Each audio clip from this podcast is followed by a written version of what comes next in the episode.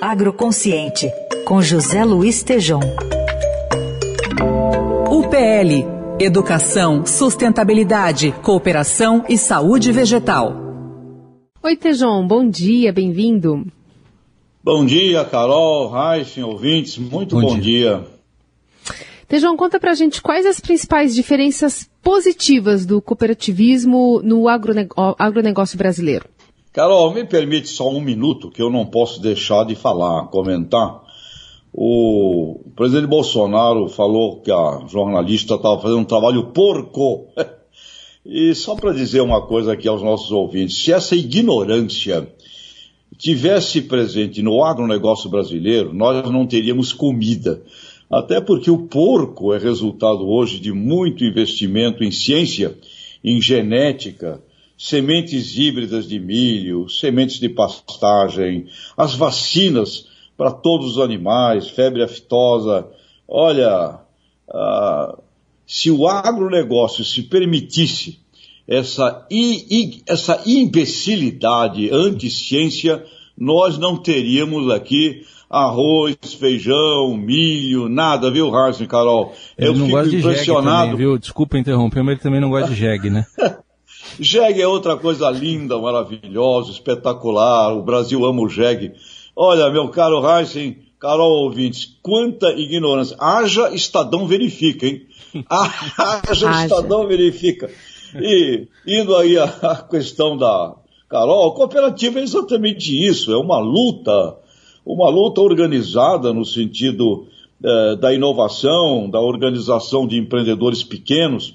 E olha, representa hoje, atenção, 54% de toda a produção do, da agropecuária brasileira, grande parte agroindustrial também, na área de, de, de aves, suínos, é, leite, ovos. Ah, o cooperativismo brasileiro é de uma importância gigantesca e é outra coisa também que teve que lutar para se implantar, porque também tem idiotas e imbecis que são contra o cooperativismo, quando é uma força planetária, Heisen Carol, aqui no Brasil, temos cerca de 15 milhões de brasileiros envolvidos no cooperativismo como um todo, urbano e rural, e na parte da, da agropecuária, mais de um milhão de pequenos produtores. E olha, crescendo a dois dígitos já nos últimos três, quatro anos, crescendo o número de cooperados e uma casa educadora. Isso que eu acho fundamental nas cooperativas do agronegócio.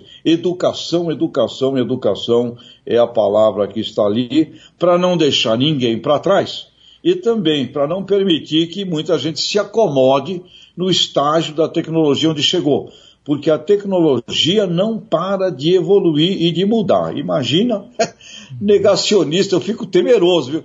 Se a moda do negacionismo pega no agro, nós estamos perdidos. Vamos, vamos, nós vamos acabar aqui com o agro consciente, viu?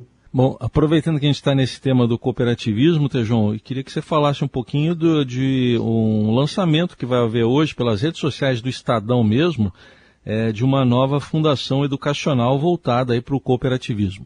É isso, Hans. Eu estou muito contente com isso. Inclusive, estão aqui conosco no, no Estadão, aqui no nosso Algo Consciente, é a, a iniciativa da cooperativa Cooper Citrus, que é uma das maiores, a maior cooperativa do estado de São Paulo, é a Coopercitos, lá em Barretos, com cerca de 40 mil cooperados, é, que já é uma casa educadora, mas além disso, estão lançando, então hoje, às 17 horas, aqui pelas redes sociais do, do Estadão, a, a Fundação Coopercitrus Credicitrus, porque lá eles têm uma cooperativa a, a, agrária, agro, e tem também uma cooperativa de crédito. Também é outra, outra área do cooperativismo que cresce muito. E essa fundação conta com uh, alianças como a Fundação Paula Souza, com a FATEC, e se inspirou muito no modelo uh, da Fundação Sunji Nishimura de tecnologia lá de Pompeia, nascida desse homem espetacular que foi Sunji Nishimura,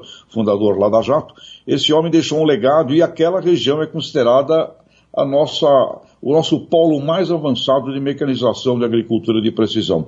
E a Fundação Copercitos está fazendo a mesma coisa para a educação dos seus cooperados, para a região toda, com impactos muito positivos eh, no sentido também da sustentabilidade, viu, Raíssa? Porque eles têm lá programas eh, de meio ambiente extraordinários. Para dar um pequeno exemplo, eh, o renascimento ou a busca, né, revigorar os olhos, os olhos d'água que existem nas fazendas como sendo algo fundamental, principalmente agora aí com esse drama que teremos cada vez mais de crises hídricas, etc. Portanto, genial. Cooperativismo é fantástico, sim, e a Fundação uh, Coopercitos Credicitos está de parabéns por essa iniciativa firme de educação, porque acho que é a única fórmula, Heisen, Carol e ouvintes, da gente enfrentar o festival de besteiras e ignorâncias que a gente tem que ouvir. Haja Estadão verifica, teria que ter um a cada minuto, viu?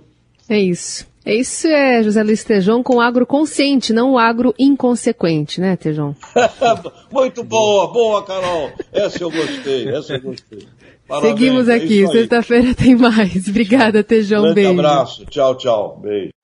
Agroconsciente, com José Luiz Tejão. UPL Educação, Sustentabilidade, Cooperação e Saúde Vegetal.